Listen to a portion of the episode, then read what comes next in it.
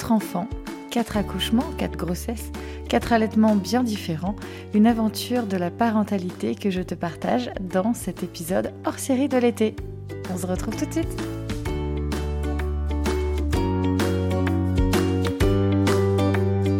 Je t'invite à découvrir le Cocotte Club. Le Cocotte Club, c'est le meilleur pour alléger ton quotidien. Et oui, un accompagnement pour déculpabiliser, avoir une organisation au top, être moins fatigué, initier des changements concrets et durables, échanger, partager, rire et profiter ensemble, devenir une cocotte cloveuse et aussi se sentir épaulé et soutenu au quotidien. C'est ce que je te propose de découvrir à partir du mois de septembre. Tous les mois, une thématique, un défi ensemble à réaliser autour du tri, du désencombrement. Également des challenges famille pour euh, passer du bon temps, reconnecter aussi à la euh, cellule familiale, à nos enfants et aussi retrouver ce côté enfant que nous perdons en général euh, à toujours vouloir faire, faire, faire dans nos quotidiens une véritable communauté, un live aussi que je donnerai une fois par mois avec un accès illimité à tous les replays. Donc viens faire partie de cette belle aventure et viens faire euh, partie de cette communauté des cocottes clubeuses. En tout cas, je serai ravie de t'y retrouver. Il y a également une offre de lancement, donc profites-en. Et pour t'inscrire, rien de plus simple, les préinscriptions sont ouvertes sur la page que je mets en lien de ce podcast.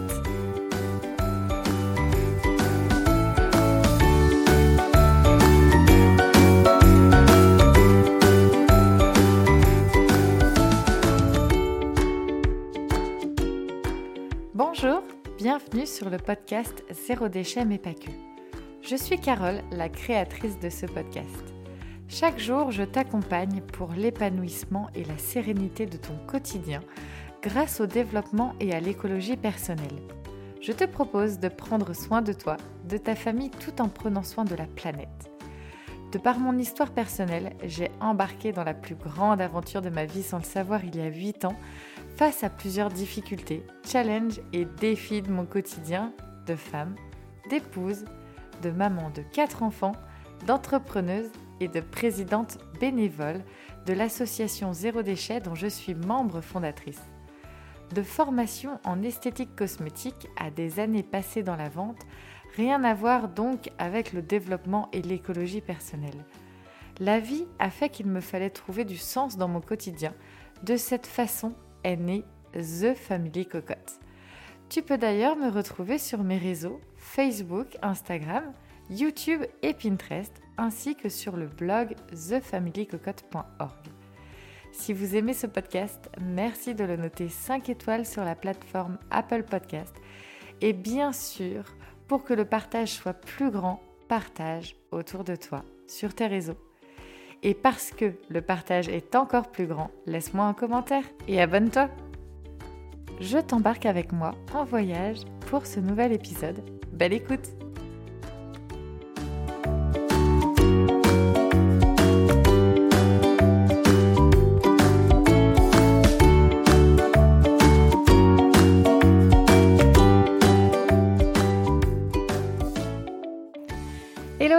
j'espère que tu vas bien. Ravi de te retrouver pour cet nouvel épisode de podcast que j'ai voulu des épisodes hors série pour cet été, pour que l'on puisse passer euh, un peu plus de temps ensemble et puis euh, parler d'un sujet euh, peut-être sûrement un peu plus personnel qui est justement ma maternité, ma parentalité parce que on est aussi ensemble pour partager toutes nos expériences. Enfin, je trouve que c'est vraiment important. Enfin, pour moi, en tout cas, le partage est une de mes valeurs euh, qui est très très haute.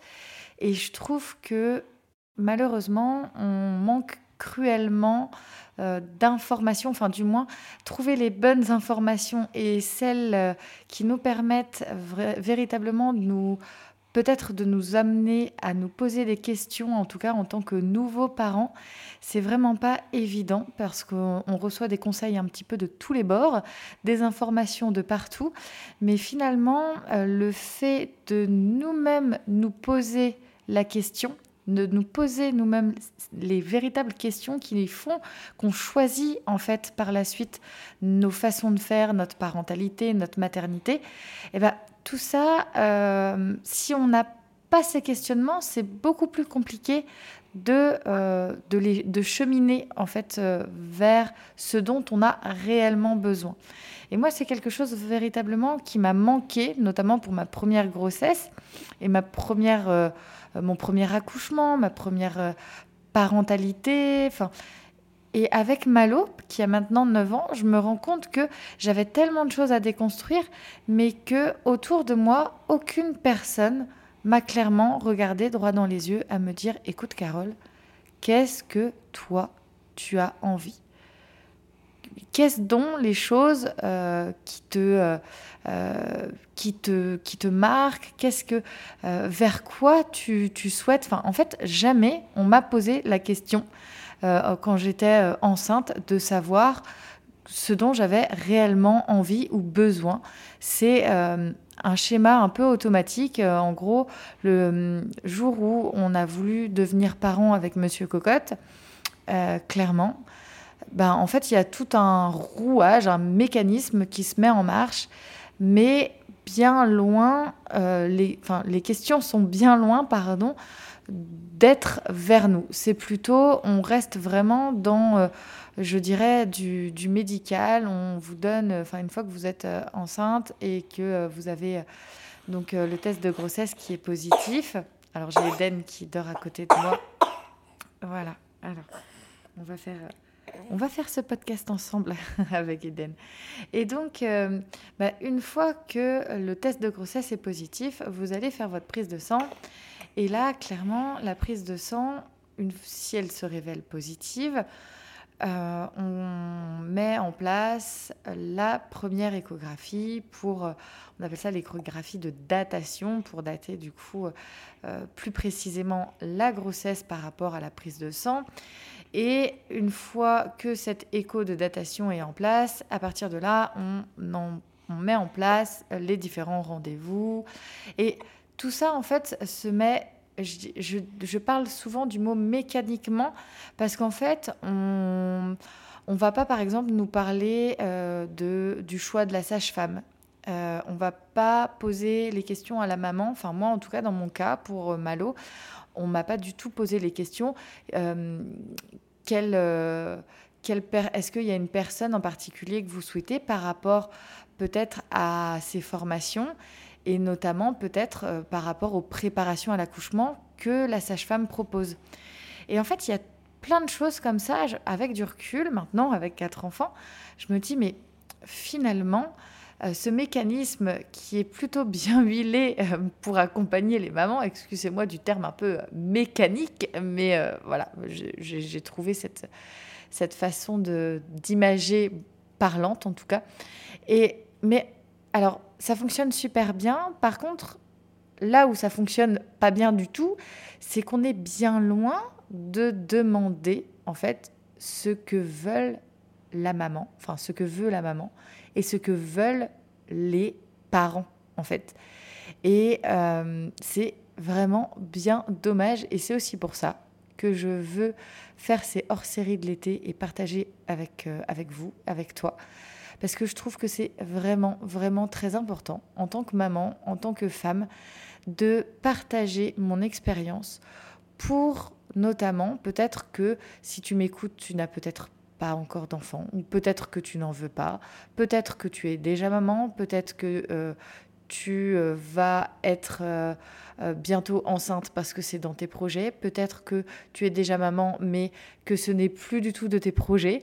en tout cas, je trouve que on a vraiment besoin de partager nos expériences parce que c'est aussi en partageant autour de nous nos expériences diverses que nous ferons avancer les choses puisque nous demanderons euh, directement aux différents professionnels de santé ou aux différentes personnes accompagnant les femmes et les couples dans leur maternité, dans les parentalités, que les choses évolueront. Voilà comment je vois les choses. D'ailleurs, n'hésite pas non plus à partager peut-être ce podcast et à partager aussi euh, tes expériences. Je fais toujours attention aussi aux mots que j'utilise, puisque je sais notamment que, par exemple, si tu es enceinte et que tu m'écoutes, eh ben, c'est très très important. Euh, tu peux être impacté peut-être euh, par euh, des mots qui ne seraient pas appropriés. Donc j'essaye véritablement de faire très très attention pour être la plus bienveillante et la plus douce possible. Voilà. Alors on embarque ensemble dans cette belle aventure qui est la maternité, la parentalité. Et pour moi, ça a commencé il y a 9 ans avec Malo. Et ce petit bout de chou, euh, on était tout jeune, tout jeune avec Monsieur Cocotte, Dixit euh, Thomas. Donc avec Thomas, on était vraiment tout jeune. Thomas avait 26 ans et moi j'en avais 24 quand on a décidé de devenir parents. Alors clairement, en devenant parents, euh, on imagine beaucoup de choses, mais on est quand même très loin du véritable tableau, si je peux m'exprimer de cette façon. Mais très clairement, euh, on ne s'imagine absolument pas ce qui peut nous attendre parce qu'en fait, clairement, ce qui attend des futurs parents, c'est un euh, tsunami d'amour, mais c'est aussi un tsunami qui va euh, révolutionner en fait toute notre personne. Et je parle de tsunami pas dans le mauvais sens du terme, mais c'est vraiment quelque chose qui va te chambouler de l'intérieur et les difficultés que, pour ma part, j'ai pu rencontrer, ces difficultés, forcément, sont très dures à gérer, en fait, sur le moment. Mais par la suite, avec du recul, on se rend compte que toutes ces difficultés que l'on peut connaître, euh, ben, tout simplement dans cette aventure de la parentalité, de la maternité, ces difficultés vont te faire véritablement grandir, mais euh, puissance 10 000, quoi. Donc, euh, enfin, je sais que c'est compliqué quand on est dans, notamment par exemple quand les bébés pleurent ou quand les bébés ne dorment pas, notamment. Et euh, c'est compliqué des fois de prendre du recul, mais en fait, faut se dire que ce temps est un temps court. Euh, le bébé qui pleure, le nourrisson, ça va être de 0 à 3 mois.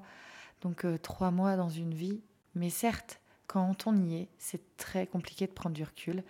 Donc, ce que je peux déjà te partager, c'est de, beaucoup, beaucoup euh, organiser, se poser des questions et préparer en fait l'arrivée euh, du futur bébé. Euh, préparer cette arrivée aussi, pas que par les choses matérielles, mais aussi par rapport à tout ce que ça va chambouler dans ton quotidien.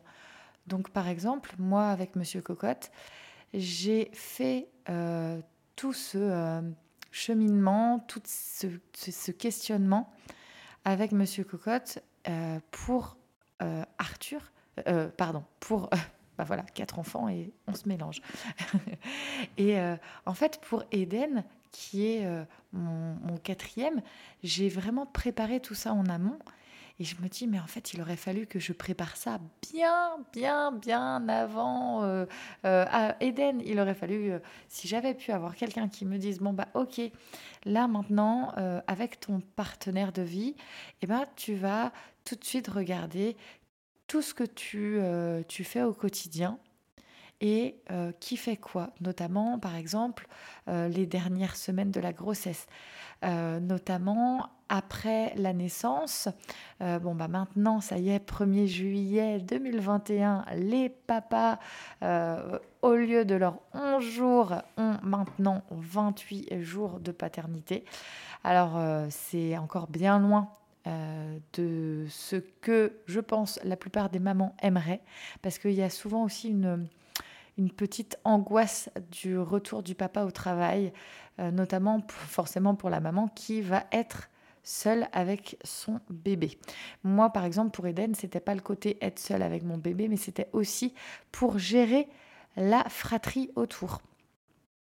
Donc, le fait de se poser les questions du qui fait quoi, ça peut paraître très organisation, mais finalement, une fois qu'on a fait tout ça en amont, eh ben, après, on se, laisse, on se laisse glisser dans le tube, quoi. Euh, ça, c'est la petite référence surf de la Bretonne, mais voilà, c'est clairement, il y a un moment où dans votre maternité, il faut vous laisser glisser, vous laisser porter.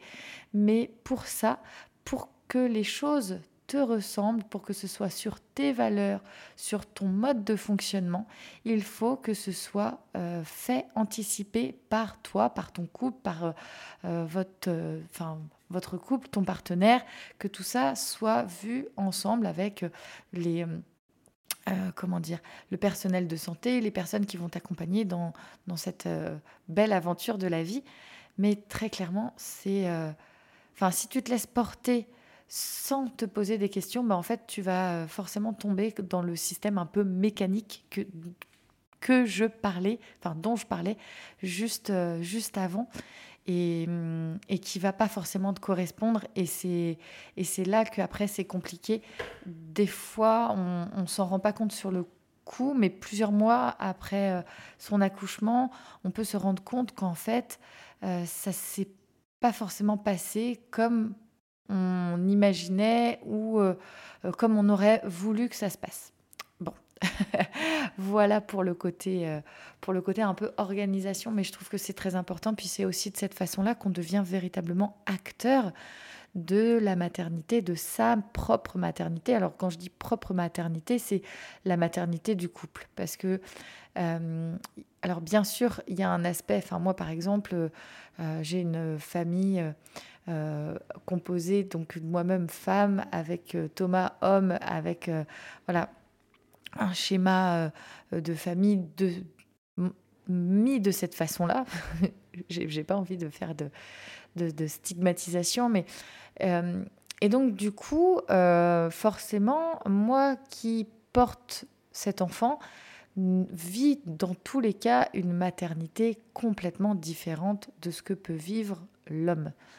Euh, puisque dans tous les cas, la femme qui porte l'enfant est forcément euh, à l'intérieur même de ce cocon de la maternité. Le papa, lui, euh, va bien sûr pouvoir, ou le coparent va bien sûr pouvoir participer en fait et être vraiment dans cette maternité, mais dans tous les cas, il y a un aspect euh, qui est euh, bien évidemment... Euh, enfin, cette personne-là, en fait, je dirais, gravite autour d'une façon plus ou moins proche, mais dans tous les cas, la cellule bébé avec la personne qui porte l'enfant, c'est une cellule qui est fermée jusqu'au jour de la naissance du bébé. Et ça, il faut en avoir conscience parce que quoi que fasse le coparent, euh, il y a une dimension qui échappera à ce coparent puisque euh, bah, le, vécu du, parent qui porte le bébé et enfin qui porte qui est euh, voilà qui est, qui est enceinte quand on est enceinte il y a des facettes tellement puissantes que ces facettes là ne peuvent pas être vécues par le coparent enfin c'est en fait c'est quasiment enfin c'est physique clairement euh, les, chamboulements euh, euh, d'hormones, le fait d'être malade peut-être dans le premier trimestre, enfin tout ça, c'est des choses qui, qui ne peuvent pas être vécues par le coparent. Donc forcément, c'est un cheminement aussi différent. On le fait main dans la main dans le couple, mais forcément, avec le coparent, c'est ben, chacun vit aussi son aventure. Voilà, c'est très délicat de parler de ça parce que je veux pas stigmatiser des genres ou pas et j'essaye d'être la plus neutre possible. Euh, donc, en tout cas, pour dire que forcément, euh, au sein d'un couple, euh, coparents, parents, etc., il y a forcément des différences. Ça, c'est clair. Et, et, puis ça apporte aussi des fois à des blessures qu'on a pu peut-être avoir enfant ou autre. Ça peut le désir de grossesse peut être une, une aventure et un, cheminement, on va dire, euh, plus facile pour les uns, plus compliqué pour d'autres. Mais dans tous les cas, c'est une aventure qui est, je pense à mon sens, celle qui permet en fait de se construire aussi. Enfin, moi en fait, le fait d'avoir eu Malo très jeune à 24 ans, bah, ça m'a mis, ça m'a confronté à certaines difficultés et ça m'a confronté aussi au sens que je voulais donner à ma vie. Et en fait, euh, je dis pas que euh, les, personnes qui ne sont pas parents ne peuvent pas cheminer, pas du tout. Hein. Mais je pense que le fait d'avoir des enfants, ça accélère le cheminement puisqu'en fait, on va se mettre, euh, on va forcément se confronter à des difficultés forcément plus rapidement dans le sens où bah, les difficultés qu'on va rencontrer avec son bébé vont nous amener à nous poser des questions, euh, qu'on le veuille ou pas d'ailleurs. et c'est pour ça que je trouve intéressant aussi de parler de cet aspect de, de la grossesse. Et par exemple, moi pour Malo, donc, on a décidé avec Monsieur Cocotte, donc tout jeune parent, de se lancer dans l'aventure de de vouloir un enfant. Donc, euh, moi, j'ai eu cette euh, chance, véritablement, hein, je, le dis, d'être. Euh, alors, j'aime pas le mot tomber enceinte, parce qu'on tombe pas enceinte. Pour moi, on, devient enceinte. C'est un choix. notamment, enfin, c'est un choix. Enfin, c'est un choix que moi j'ai fait, et puis. enfin, j'aime pas ce mot tomber enceinte. Je sais pas si tu seras d'accord avec moi, mais. Et en fait, quand j'ai décidé euh, avec monsieur euh, d'avoir euh, d'avoir un bébé, quand on a décidé de, se lancer, eh ben, très clairement, j'étais sous pilule. J'ai arrêté ma pilule que je prenais depuis des années, d'ailleurs sans jamais me poser de questions sur cette pilule. Et je me posais, voilà, j'ai arrêté. Et quelques, quelques mois après, si je me trompe pas, je crois que ça a été de l'ordre de 2-3 mois. Euh, je, euh, j'ai été enceinte. Donc là, euh, waouh, le grand bonheur et tout. Enfin, c'était une sacrée aventure. Et, mais j'étais tellement excitée. Et pourtant, ces 2-3 mois où j'attendais impatiemment d'avoir ce bébé qui arrivait, eh ben clairement, hein, deux, trois mois, ça peut paraître ridicule pour certaines ou certains d'entre vous, mais euh, bah, j'étais déjà dans l'attente constante en fait. Et je pense que euh, c'est un, c'est aussi là qui qu'arrive, enfin ou que peut arriver les difficultés, c'est qu'en fait, on est tellement habitué à décider tout euh, dans nos vies. Et je te, je te, dis ça parce que tu verras un peu plus tard ce qui, ce qui suit euh, dans, mes, euh, dans mes grossesses. Et, et, en fait, on est tellement habitué à tout, à tout contrôler que bah, pour ma part, moi, je m'étais dit, bon, bah voilà, je décide d'avoir... Oh. Je décide maintenant d'avoir un bébé. bah, ça va arriver relativement vite, quoi. Et et c'est compliqué en fait, parce que c'est quelque chose que clairement on, ne peut pas contrôler. Donc oui, on peut décider du moment où, euh, où on veut euh, faire un, projet, euh, un projet bébé, mais on ne, en aucun cas on ne peut contrôler une date d'arrivée d'un bébé. Enfin, c'est et, et c'est très très perturbant, notamment bah, dans, un, dans un système qui, pour ma part, m'avait appris que plus ou moins euh, tout était euh, calculable, chiffrable, enfin voilà, où on était sur quelque chose de très mathématique. Euh, et, c'est à ce moment-là que bah, il faut déconstruire un petit peu ça. Et donc voilà, la grossesse de Malo se passe. Et puis ce petit bout a décidé de nous faire la très grande surprise d'arriver plus tôt. Et quand je dis plutôt, c'est pas un petit peu plutôt, c'est grandement plutôt, puisque Malo est né à 7 mois. Euh, à 7 mois de grossesse. Euh, j'en dis pas plus ici, je ferai un épisode sur la prématurité. Parce que Malo, euh, en arrivant à 7 mois, forcément, j'étais absolument pas préparée à cela. C'est quelque chose en plus dans les prépas d'accouchement, au sein de la, voilà, de toute la mécanique, justement, puisque je me posais pas vraiment de questions pour ma première euh, maternité, de me dire, bon, bah ok, euh, comment on fait si ce bébé décide d'arriver plus tôt? Et personne, en fait, vous prépare à ça. Et là, vous vous embarquez dans un sorte de tourbillon, mais alors là, c'est une, euh, c'est un cyclone.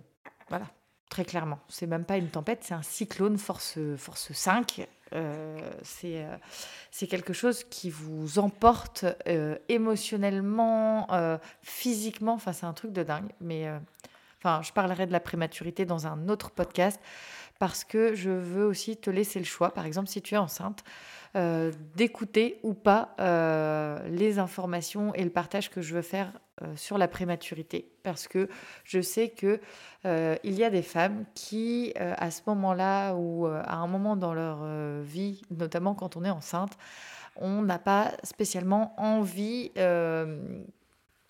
d'avoir tout le partage de, des difficultés et des gros des gros chamboulements, euh, pas négatifs, mais euh, des choses un petit peu dures des fois euh, à, entendre quand on est enceinte. Donc, je fais le choix de faire un, autre épisode. Pour, bah, pour te laisser le choix de l'écoute. Voilà. J'ai Eden qui vient de se réveiller, alors ça me perturbe un petit peu. Et ouais, tu, tu, rigoles. Il faudrait presque que je filme les épisodes pour que tu puisses voir. Mais et, clairement, en fait, bon, ce petit bout est arrivé à 7 mois. Et puis après, euh, let's go pour, euh, pour l'aventure de, la parentalité. Donc ça, c'est pareil, ça sera sur un autre épisode. Je veux rester assez focus là sur la grossesse parce que je vois que ça fait déjà 26 minutes qu'on est ensemble et que euh, j'ai beaucoup parlé de, différentes choses. Mais on, va, on va parler aussi de ma grossesse pour Arthur. Et Arthur, c'est pareil. Euh, bah, j'avais repris la pilule après, euh, après Malo. Et euh, Arthur, donc bébé 2, j'arrête la pilule. Et puis, ben, je fais le choix, pareil, de, de me dire, bon, bah ok, on verra dans combien de temps je tombe enceinte. Et, et c'est venu assez rapidement. Encore une fois, j'ai eu, j'ai eu cette chance. Et puis Arthur, bah là, Arthur, un sacré, euh, un sacré, un sacré moment aussi, parce qu'en fait, euh, la gynécologue que j'avais eue pour Malo, enfin, ça s'était pas du tout euh, passé comme je le souhaitais. donc, voilà, les épisodes seront aussi avec le, retour d'expérience de, mon accouchement. Ça, ce sera aussi un, épisode qui arrivera. Donc, ça permettra d'avoir le, le, puzzle entier à la fin de l'été. Et donc sur, euh, sur cet euh, accouchement pour euh, Malo, ça s'était pas passé comme je souhaitais. comme je te disais, en plus j'ai connu avec Monsieur Cocotte la, la, prématurité, donc on avait envie de faire les choses différemment, donc changement de gynécologue, etc. Et pour qui, pourquoi Ne cherchons pas le gynécologue que j'ai choisi bah forcément euh, partait en retraite en plein milieu de ma grossesse. Donc euh, vraiment pas pratique. Mais euh, bon, ça, s'est fait comme ça. J'ai, j'ai pas vraiment réfléchi non plus. Comme je dis, c'est vraiment à partir de Juliette que j'ai commencé à vraiment me poser des questions sur ce que moi, en fait, je voulais. Et, et donc, forcément, dans cette dans cette euh, grossesse pour Arthur, eh ben, il y a eu euh, un, petit, un petit imprévu, pas des moindres d'ailleurs, puisque euh, on avait omis de me dire que Arthur était placé d'une façon un peu particulière, puisque Arthur était dans une poche, donc euh, dans le placenta et le placenta était en fait positionné euh, dans une façon un peu particulière, ce qu'on appelle un placenta prévia. Donc en fait c'est un placenta qui est euh, pas... alors je vais utiliser vulgairement, il n'est pas collé au bon endroit dans l'utérus de la maman. Donc forcément c'est un petit peu problématique. Et ce qui faisait en fait que à chaque fois qu'Arthur grossissait, ce qui est euh, chose euh, bah, très, euh, très quotidienne pour le bébé dans le ventre qui, qui se multiplie de jour en jour par rapport bah, à sa croissance. Et bah, ça créait en fait des. ça pouvait créer des saignements. Et à cinq mois, il a fallu que j'aille en fait en urgence parce qu'on avait omis de me, de me donner cette information et en fait j'aurais dû être alitée à partir de 3-4 mois de grossesse. chose qui aurait évité de, partir en trombe à l'hôpital en urgence à 5 mois de grossesse. Mais euh, très clairement, en fait, euh, bah, pour Arthur, avec le placenta prévia, ouais, j'ai fait une hémorragie à 5 mois de grossesse. Et du coup, direction les urgences à 5 mois. Euh, j'ai fait un séjour d'une semaine à l'hôpital pour être surveillée et puis voir que Arthur allait bien avant un retour à la maison, donc complètement alité. Et ensuite, Arthur est né à 7 mois et demi de grossesse, dû à en fait, j'ai eu un petit saignement à la maison. On m'avait dit de toute façon, s'il y a quoi que ce soit, euh, faut tout de suite euh, venir à l'hôpital. Donc j'étais à l'hôpital. À partir de là, ils m'ont dit, bah, de toute façon, en vue de vos antécédents et tout, on vous garde euh, au moins tout le week-end et sinon vous retournerez chez vous. Et puis en fait, dans le week-end, j'ai refait une grosse hémorragie à l'hôpital. Donc heureusement d'ailleurs que j'étais à l'hôpital avec Arthur. Euh, je vous parlerai, enfin, je te parlerai de cet accouchement dans l'épisode justement euh, consacré à mes accouchements. Mais euh, je pense que véritablement, en fait, c'est important aussi de partager ce vécu parce que on parle aussi souvent que des petits saignements peuvent être tout à fait normales lorsque on est enceinte, mais il faut, je dirais en fait vraiment à toutes les femmes, le moindre saignement, euh, si petit soit-il, allez, euh, consulter au moins, euh, au moins votre sage-femme. Parce que moi, pour ma part, d'ailleurs, même pour Malo, à 7 mois, j'ai eu un petit saignement et hum, j'ai appelé en fait à l'hôpital. Ils m'ont dit, bah, vous inquiétez pas, c'est des choses qui arrivent. Et puis en fait, euh, le lendemain, à 1h du matin, euh, bah, hémorragie et euh, cette hémorragie a déclenché en fait l'accouchement. Donc je ne vais pas faire du tout, enfin c'est pas une généralité, la plupart des petits saignements sont sans, aucun, sans aucune répercussion. Mais je pense que... en fait, il faut aussi s'écouter. Moi, je sais que à partir du moment où vous vous posez une question, vous allez chercher euh, un professionnel de santé quand vous êtes enceinte. Moi, par exemple, euh, par rapport euh, voilà, à ces petites taches de sang qu'on peut avoir quand on est enceinte, plutôt que de me dire qu'est-ce que je fais, j'ai peur de déranger, alors je vais peut-être pas appeler, c'est juste un tout petit peu une mini micro goutte de sang ou ouais, c'est pas trop, euh, c'est pas méchant et puis euh, ça va peut-être passer. Ou à partir du moment où se pose la question, et ça c'est ma sage-femme euh, pour Eden qui m'a vraiment mis le, doigt là-dessus. À partir du moment où on est enceinte et qu'on se pose des questions par rapport à quelque chose sur son état de santé ou voilà qu'il y a quelque chose qui, qui nous chiffonne, c'est qu'il peut y avoir aussi une intuition qui est là et c'est important justement d'aller, euh, pas des fois, euh, vous téléphonez, vous dites, bah voilà, euh, là, j'ai je, mon intuition et en plus, bah, j'ai peut-être quelques contractions que je trouve un peu bizarres ou autres. En fait, ils sont. et si c'est une fausse alerte, eh ben c'est OK. Moi, par exemple, pour Eden, dans ma grossesse, arrivé à 8 mois et demi de grossesse, eh ben, j'ai eu des contractions que je pensais des contractions de travail. Et en fait, arrivé à la maternité, plus du tout. Et bah, c'est OK. Ouais, c'est OK. Euh, on, peut, euh, on peut avoir le droit de, de se dire ah bah ouais, là, je pense que c'est le bon moment. Et puis finalement, non. Et on a souvent peur, enfin, moi, en tout cas, c'est quelque chose que, qui, qui est dans, dans ma nature. J'ai souvent peur de déranger. Et forcément, quand on est enceinte, eh ben, il y a ce truc de la peur de déranger. Mais il faut aller vraiment au-delà parce que euh, souvent, ben, on peut passer à côté de petites choses qui peuvent avoir de gros impacts pour la suite. Et je veux, enfin, je veux pas euh, être, enfin, je suis quelqu'un de très positif et tout, mais il y a ce truc des fois où après, il y a l'équilibre aussi avec des, des personnes qui vont peut-être être super angoissées et même si tout va bien, elles vont avoir besoin d'être rassurées enfin, tous les jours dans leur quotidien, dans leur grossesse. Mais euh, il faut avoir ce, point de bascule entre j'ai besoin là vraiment d'avoir un professionnel de santé qui me dise que tout est OK. Parce que à un moment donné, il y a des petits signes, il y a un ressenti qui nous fait poser des questions. Voilà. Et puis, euh, donc après Arthur, euh, après Arthur, je n'ai pas repris la pilule en fait. Euh, comment ça s'est passé? Non, j'ai pas. En fait, Arthur, vu que le soir, dans son sommeil, qui pareil sera un épisode de podcast, qui dans son sommeil a eu un sommeil très très compliqué le soir, je pensais pas du tout pouvoir faire un allaitement long. Mais très clairement, j'étais passée en mode survie. Donc, je parlerai du mode survie, euh, notamment euh, dans l'épisode du podcast sur le sommeil de l'enfant.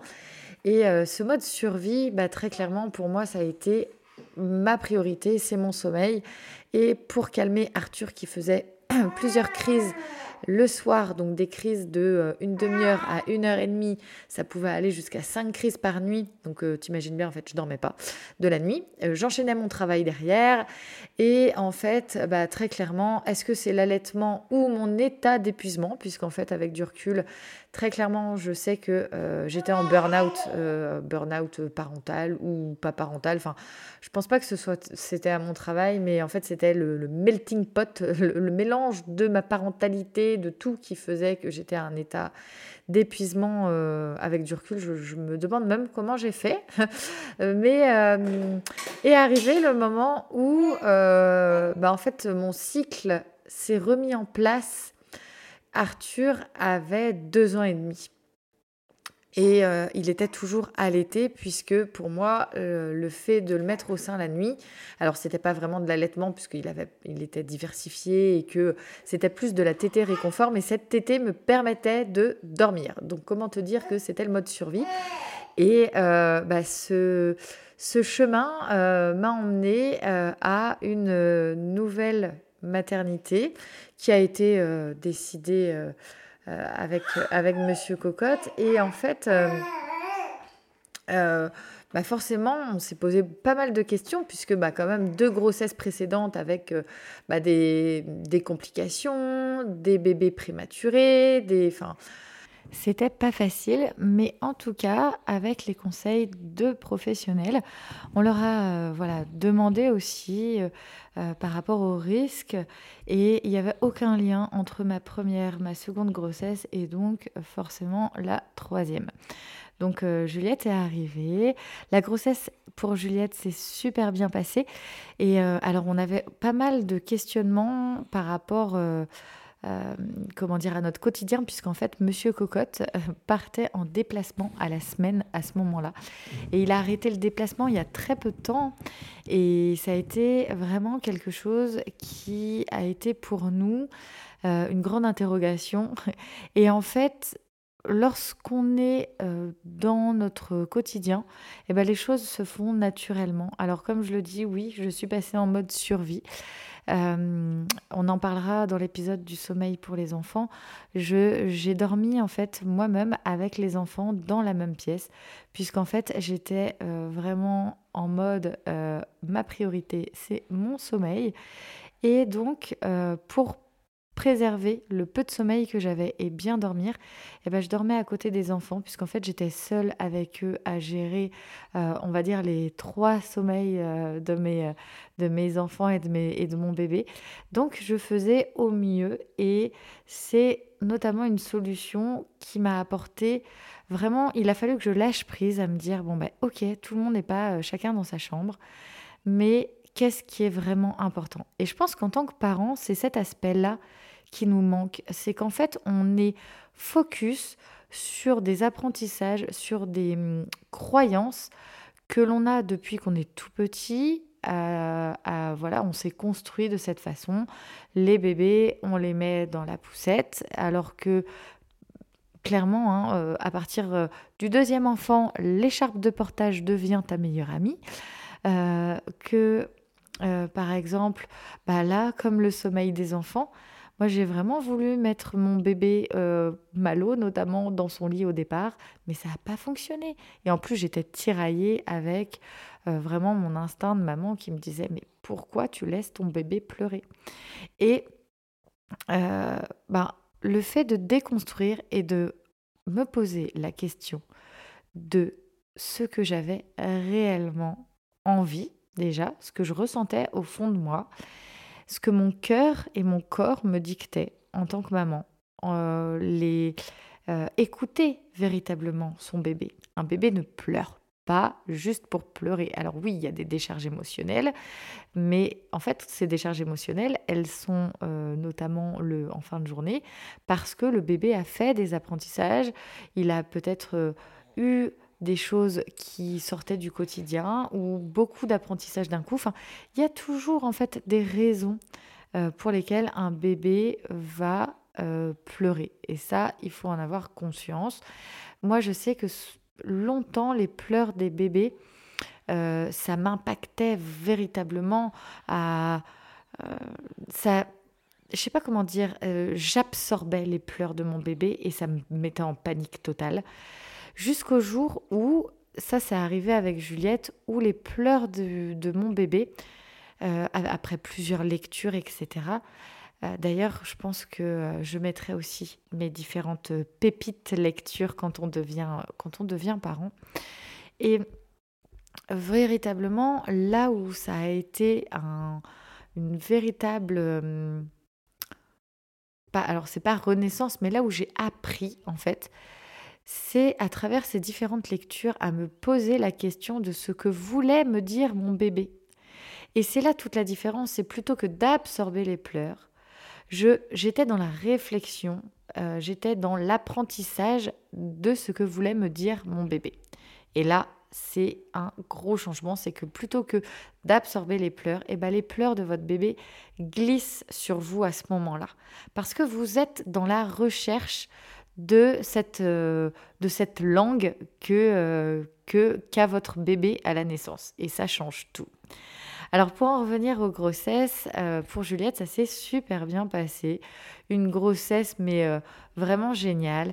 J'ai aussi choisi vraiment ma hum, sage-femme que j'ai pris en sage-femme, j'ai pris une sage-femme libérale pour vraiment choisir la, la personnalité en fait la personnalité, j'avais besoin que, euh, bah, tu vois, le, le feeling. Il y avait, j'avais besoin de ce feeling, j'avais besoin qu'on aille dans le même sens par rapport à ce que l'on appelle le projet de naissance. J'avais pas conscience que j'allais en faire un, mais j'avais véritablement envie de, euh, bah, de créer en fait euh, cette maternité, ce projet de naissance que je voulais pour moi, pour mon couple et aussi pour ben, dire bienvenue à mon bébé.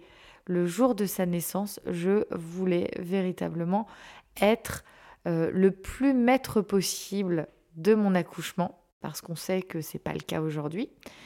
Et forcément, le fait d'anticiper, voilà, j'avais écrit un courrier, on en parlera ensemble dans l'épisode justement sur euh, l'accouchement, de ce que comment j'ai préparé et comment j'ai vécu mes accouchements. Mais je trouvais vraiment intéressant de me poser la question, ok, euh, très clairement, le jour de mon accouchement, je vais pas être euh, à 100% présente, hein, j'aurais besoin de me mettre dans ma bulle, et eh ben qu'est-ce que je peux faire pour justement amener tout ce monde-là à l'extérieur de ma bulle, mais qui puisse comprendre ce que je vis et ce que je veux vivre à l'intérieur de ma propre bulle. Bon, je fais pas mal d'images, mais euh, c'est ce qui me parle le plus en tout cas, et c'est, euh, je pense, euh, le plus facile pour t'emporter avec moi dans, mes expressions et dans ce que je veux te faire ressentir. Mais en tout cas, la grossesse, vraiment super bien passée. Un accouchement euh, vraiment génial. Et avec du recul maintenant, avec un quatrième bébé, eh ben, je peux dire que l'accouchement de Juliette était génial. Mais j'aurais encore pu, enfin, j'aurais pu vraiment davantage embarquer euh, le monde médical, l'équipe médicale qui était avec moi ce jour-là. Et j'aurais davantage pu euh, demander. Mais comme quoi, en fait, c'est un véritable cheminement. Et je me dis maintenant, avec quatre bébés, quatre grossesses, et eh ben, vraiment, euh, bah, on chemine Et j'aurais jamais, par exemple, pu faire ce que j'ai fait pour Eden, peut-être tout de suite pour Malo, mais peut-être que j'aurais aimé qu'on me partage en, tout cas ce, ce récit d'histoire, ce récit d'expérience pour m'interroger et euh, notamment me poser la question de qu'est-ce que moi je veux véritablement? Est-ce que euh, je donne les pleins pouvoirs ou euh, est-ce que je veux du euh, euh, plutôt être dirigée, mais quand même avoir mon mot à dire. Et je pense que c'est quand même le, plus merveilleux des projets de grossesse et de naissance, c'est notamment quand on le vit à 100% et quand c'est nous-mêmes qui l'inscrivons en fait dans notre histoire, dans notre vie. Et puis, Eden, est arrivé. Donc Eden est né en janvier 2021, donc c'est le, dernier bébé euh, de, la famille. Et hum, alors là, ça a été un sacré, sacré chamboulement. Une grossesse arrivée en plein confinement qui, euh, je le dis parce que je trouve que c'est important, euh, c'est une grossesse surprise qui n'était pas prévue. En plus, j'étais en plein lancement entrepreneurial à ce moment-là, sortie de confinement. Et là, enceinte. Euh, ça a été vraiment de grands questionnements par rapport à l'arrivée d'Éden, parce que forcément, comme je le disais dans le début du podcast, on est dans le contrôle tout le temps de nos vies on laisse très peu de place à l'imprévu et encore moins à des imprévus de cette taille, je dirais ça comme ça. Et euh, forcément, bah, qu'est-ce que fait à ce moment-là notre cerveau? Eh ben, il réfléchit, il réfléchit, il réfléchit, il réfléchit. Alors que clairement, en fait, je savais très bien au fond de moi que euh, euh, ce bébé était finalement aussi, peut-être même avec du recul, voulu en fait, il n'est pas arrivé, je pense, pour rien. Donc, euh, bon, après, ça, c'est peut-être un peu plus holistique, mais. Euh, enfin bon, voilà. Euh, soit dit en passant, c'était quand même pas prévu. Et, et pour, pour montrer aussi que oui, on est dans le contrôle total souvent par rapport à nos envies de bébé, dans nos envies de grossesse, que il y a des choses dans la vie qui viennent à nous, qui peuvent vraiment, vraiment nous chambouler. Euh, vers lesquelles euh, on va se poser mais énormément de questions, des questions existentielles même. Donc euh, c'est très très compliqué. Et finalement, ben maintenant avec un an de recul par rapport à cette période, je me dis mais en fait l'évidence était était là. Voilà. Donc toutes les personnes qui peuvent vivre ce genre d'expérience, sachez que la décision que vous prendrez, eh ben, ce, sera, ce sera la bonne, en fait. Euh, Je, c'est, ça peut être compliqué comme ça. Euh, même moi, là, à partager avec toi, c'est assez, euh, assez perturbant. Enfin, je pense que euh, j'en parle jamais. Et là, c'est vraiment un grand, grand moment de vulnérabilité que je partage. Euh, voilà, l'émotion me submerge, donc euh, bon. Euh, et donc Eden, bah, ça s'est super bien passé aussi. Et je pense qu'en fait, c'est l'imprévu de cette grossesse qui a fait que j'ai vraiment pris en main ce, cette maternité. J'ai vraiment voulu vivre à 10 000% cette grossesse qui, est, qui est née d'imprévu. Et et je me suis dit, bah, en fait, euh, là, c'est la dernière. Donc, euh, tu vas à 10 000 tu, euh, Toutes les expériences que tu as pu avoir avec bah, les trois grossesses d'avant, bah, maintenant, il faut les vivre voilà, vraiment à 10 000% Qu'est-ce que. Là, j'étais vraiment sur un, un tableau blanc. J'avais je me suis dit bon bah OK, qu'est-ce que je veux pour moi? Qu'est-ce que je veux pour mon couple? Qu'est-ce que je veux pour mon bébé? Comment on s'organise, qui fait quoi. Il y a énormément de choses qui se sont mis parce que j'avais réussi en fait à déconstruire tout le cheminement mécanique euh, qu'on a l'habitude d'avoir et en fait qui, je pense, la plupart du temps nous rassure. Ça nous rassure de savoir qu'il y a des automatiques des automatismes pardon, qui vont se mettre en place à partir du moment où, euh, en gros, euh, à partir du moment où on a bah, notre, notre prise de sang avec le, le côté positif de la grossesse, et bah, que tout se met en place et que on n'a pas spécial, enfin on, on, peut se laisser porter. Et ça c'est plutôt cool. Mais en fait, en se laissant porter, on n'est pas, on n'est pas maître, on, ne décidera pas en fait. Et c'est là où c'est bien dommage. Et je pense que plus on décide tôt et plus on se pose la question de ce qu'on veut lorsque l'on est enceinte au tout début de sa grossesse, au fur et à mesure de sa grossesse, qu'on est dans le questionnement à se dire bon bah ok là ouais ok peut-être qu'il y a deux mois je voulais ça et en fait maintenant je le veux pas du tout et ben c'est ok. Peut-être que à l'inverse c'est quelque chose qui était impensable euh, au début de la grossesse voire même avant parce qu'on peut avoir des idées aussi euh, euh, déjà de se dire bon bah moi quand je serai enceinte ce sera comme ci comme ça.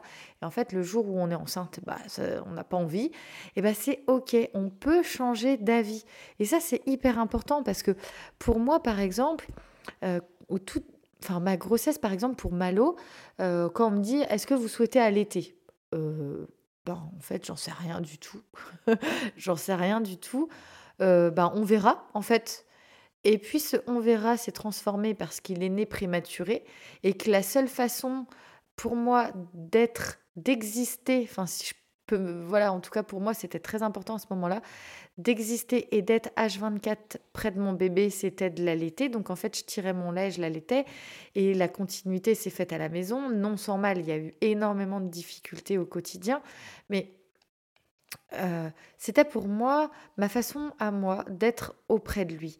Et euh, après, une maman de préma euh, qui, qui n'allait pas, c'est OK aussi. Vous faites du mieux que vous pouvez. Enfin, tout le monde fait du mieux qu'on peut, en fait. Et il faut, faut pas avoir peur de, de faire des fois des choix différents à ceux qu'on pouvait faire avant.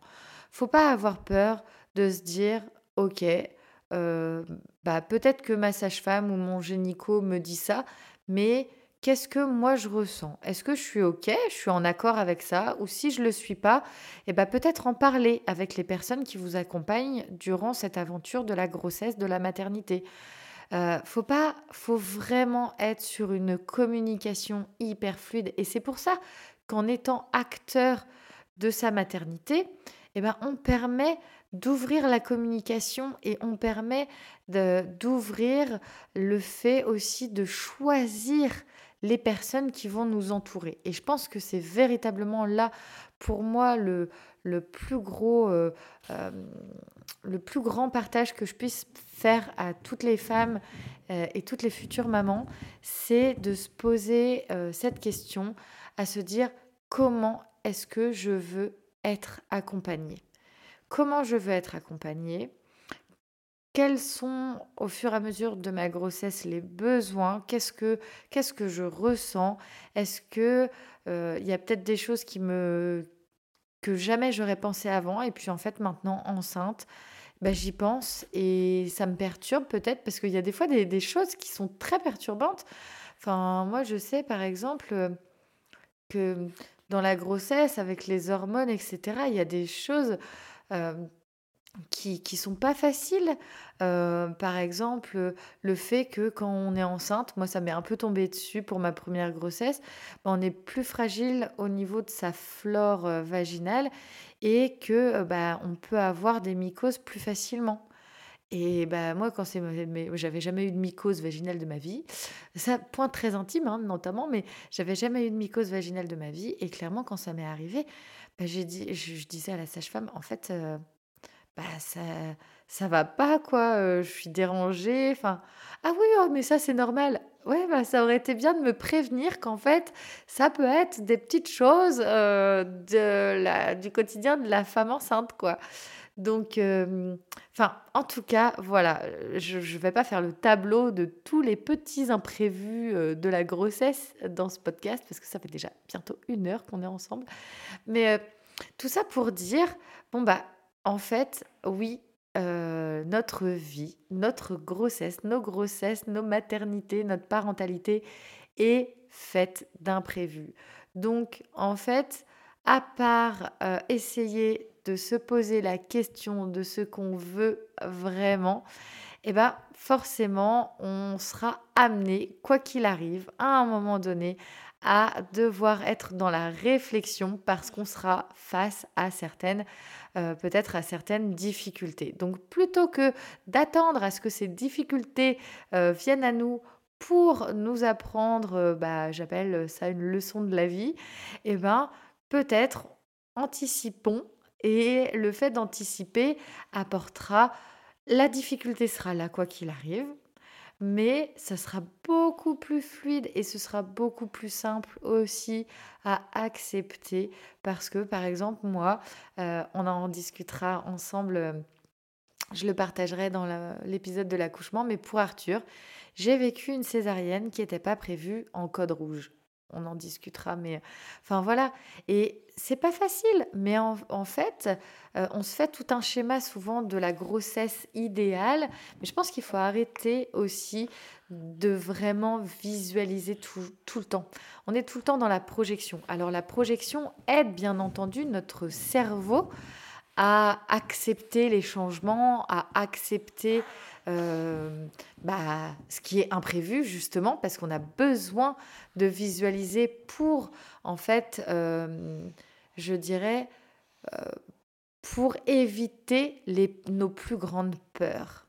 Et le fait de visualiser prépare notre cerveau à toute, bah, à canaliser en fait ses peurs. J'espère que je suis assez précise dans ce que je veux dire. Mais en tout cas, moi, c'est comme ça que j'ai ressenti mes grossesses. À chaque fois, il a fallu que je visualise. Et c'est vraiment avec Eden que j'ai lâché prise aussi sur cette visualisation de toute ma grossesse et aussi sûrement par rapport à tout ce que j'avais aux trois grossesses que j'avais vécues précédemment qui ont fait euh, bah, qui ont été euh, bah, faites d'imprévus d'événements imprévus aussi et de me dire bah, il faut vivre sa grossesse semaine par semaine, enfin déjà jour par jour, semaine par semaine. Et puis on avance. Et puis finalement, je me rends compte que aussi pourquoi euh, les grossesses de, de Juliette et d'Eden ont été aussi fluides, c'est aussi parce que j'étais pas sans arrêt dans le questionnement de ah, qu'est-ce qui va se passer maintenant? La Enfin, j'étais déjà happée dans un quotidien avec des enfants euh, vraiment à m'occuper. Enfin voilà, euh, c'est vrai qu'une quatrième grossesse, j'avais trois enfants en bas âge à m'occuper au quotidien. Bah, très clairement, la fenêtre pour me poser beaucoup de questions, elle est forcément très diminuée. Et je pense qu'il y a un stress aussi, à force de se poser énormément de questions, il y a un stress qui est, qui est là. Bah, forcément, je comprends, c'est un stress aussi de l'inconnu. Forcément, un quatrième bébé, bah, notre corps, hein, tout simplement, notre corps et notre esprit, bah, on sait où on va. Donc forcément, il y a des peurs, il y a des, choses, qui, des barrières qui sont levées. Mais euh, le fait d'être, euh, comme je dis, vraiment dans l'action et dans le fait de se poser les questions et de savoir ce que l'on veut. Moi, par exemple, je savais que je voulais un accouchement le plus physiologique possible pour Eden. Si j'avais pu accoucher à la maison, je pense que c'est une aventure qui m'aurait euh, qui m'aurait véritablement euh, euh, vraiment, enfin, j'aurais aimé le faire. Après, par exemple, Monsieur Cocotte, lui, de son côté, c'était pas le cas parce qu'il y avait des peurs. Enfin voilà. Donc, comme quoi, c'est aussi une communication au sein du couple par rapport à c'est euh, à ses envies, à ses peurs, à, ce que l'on ressent au fond de soi, à, l'amour aussi qu'on porte pour soi, pour son couple, à sa famille. C'est un projet aussi hein, euh, familial, puisque forcément, quand on a des enfants en bas âge, et eh ben, même les grossesses, les accouchements, je trouve que c'est important d'expliquer euh, aux enfants bah, comment ça va se dérouler Parce que, comme je disais, la visualisation permet de casser un peu tout à fait, mais ça permet de casser un peu les peurs aussi, d'anticiper, de mettre un peu plus de rondeur, de mettre de l'amour aussi dans, dans ce futur. Et bien entendu, expliquer, enfin moi je sais pour ma part, j'étais habituée à avoir euh, ce côté toujours imprévu qui débarque euh, dans, mes aventures. Et d'expliquer aussi par exemple à mes enfants, bon bah ok, tu sais c'est prévu comme ça, maman, euh, quand, quand mon ventre il va devenir dur, parce que le bébé il va plus avoir de place, il va vouloir sortir, il va vouloir venir te voir aussi, rencontrer toute la famille, eh ben euh, maman, elle va avoir le ventre qui, durcit. À partir de là, il va falloir que je me prépare pour aller à l'hôpital parce qu'avec ton papa, c'est, comme ça qu'on, a, qu'on voit les choses. On va aller à l'hôpital. Et puis à l'hôpital, maman va être prise en charge. Le bébé va être aidé avec. Euh, euh, donc il y aura maman, papa et puis la sage-femme avec, avec nous dans l'équipe. Et puis quand ce bébé va arriver, bah, tu sais, les premières minutes, euh, tu seras pas, tu seras pas avec nous. Déjà, maman et papa vont vraiment créer euh, déjà le cocon pour le bébé parce que il va arriver dans un milieu qu'il ne connaît absolument pas euh, et on va être pour l'arrivée de ce bébé dans les meilleures conditions. On a besoin d'être que pour papa, maman. En tout cas, pour nous, c'était notre cas. Il y a des familles qui ont, elles, besoin d'inclure tout de suite euh, la fratrie, il y en a d'autres qui ont besoin d'avoir plus de médical parce que c'est ce qui, c'est ce qui les apaise. Euh, enfin, voilà, il y a vraiment, en fait, je pense que euh, écoutons-nous et posons-nous la question de quoi avons-nous besoin? Qu'est-ce qu'est-ce qui nous fait plaisir? Qu'est-ce qui nous rassure? Et à partir de là, eh ben, tout se passera très très bien. Voilà pour cet épisode. Déjà une heure qu'on discute ensemble, que je discute avec toi. Alors, comme je le disais, hein, c'est des épisodes vraiment euh, euh, bah, de partage. Et comme je le disais tout à l'heure, c'est d'une grande euh, vulnérabilité que je partage avec, avec toi, avec vous. Toutes mes expériences, parce que c'est très personnel en même temps, je trouve, de parler de ces grossesses. Et par la suite, euh, pour le prochain épisode, on se retrouve pour euh, l'épisode sur euh, les accouchements. Ensuite, il y aura l'épisode aussi sur la prématurité. On fera un tour vers le sommeil des enfants. Et ça, c'est quelque chose, je sais, qui est très attendu. On parlera également de l'allaitement. Et j'ai enregistré déjà un épisode avec une, une invitée qui, j'en suis sûre, va beaucoup, beaucoup te plaire. J'en dis pas plus pour le moment. On se retrouve donc euh, bah, sur la chaîne du podcast Zéro déchet mais pas que. Bah, profitons là de ces vacances pour euh, écouter peut-être des épisodes que tu n'as pas euh, peut-être eu l'occasion d'écouter. découvre la, la chaîne euh, du podcast, découvre aussi peut-être le blog thefamilycocotte.org, va, euh, va voir un petit peu euh, sur les réseaux les différents projets de la rentrée parce que là j'ai deux gros projets qui sont mais juste génial. C'est le Cocotte Club. J'en ai parlé juste en début de ce podcast. C'est un club pour faciliter et simplifier son quotidien. Quoi demander de mieux? Là d'ailleurs, j'ai une masterclass qui va être organisée. Euh, début, euh, début juillet, là, sur la première quinzaine. Donc, j'ai pas encore préparé la page d'inscription, mais ça arrive tout, tout prochainement. Donc, reste connecté. Et très clairement, dans cette masterclass, je vais t'apprendre à avoir et à prendre une heure de plus pour par jour. C'est quand même extra. Et euh, bah, le Cocotte Club ouvre ses portes donc en septembre. Et puis euh, bah, là, tout prochainement, j'ai les Cocotte Box qui vont arriver. Euh, la Beauty Cocotte Box. Bon, après, les noms sont peut-être encore un peu à définir, mais c'est un super projet de box zéro déchet pour t'initier en fait et pour t'embarquer dans l'aventure du zéro déchet, donc euh, la Beauty Box, enfin la Beauty Cocotte Box et puis la Clean Cocotte Box. On verra, on définit aussi, euh, ce projet, je le porte euh, avec vous, je le porte avec toi. Et hum, tu peux bien sûr venir sur Instagram où je suis présente quotidiennement pour partager tout ça avec, avec toi. Et bah, à l'occasion, n'hésite pas à commenter aussi euh, cet épisode de podcast, à t'abonner, à partager autour de toi. Et on se retrouve donc la semaine prochaine pour le prochain épisode. Merci beaucoup de ton écoute. Et euh, enfin, je suis vraiment super ravie de, faire ces épisodes hors série qui changent vraiment, mais euh, avec lequel voilà, j'y mets, j'y mets aussi tout tout mon cœur et toute ma vulnérabilité. Je te souhaite une très très belle journée. Je te dis à très vite. Ciao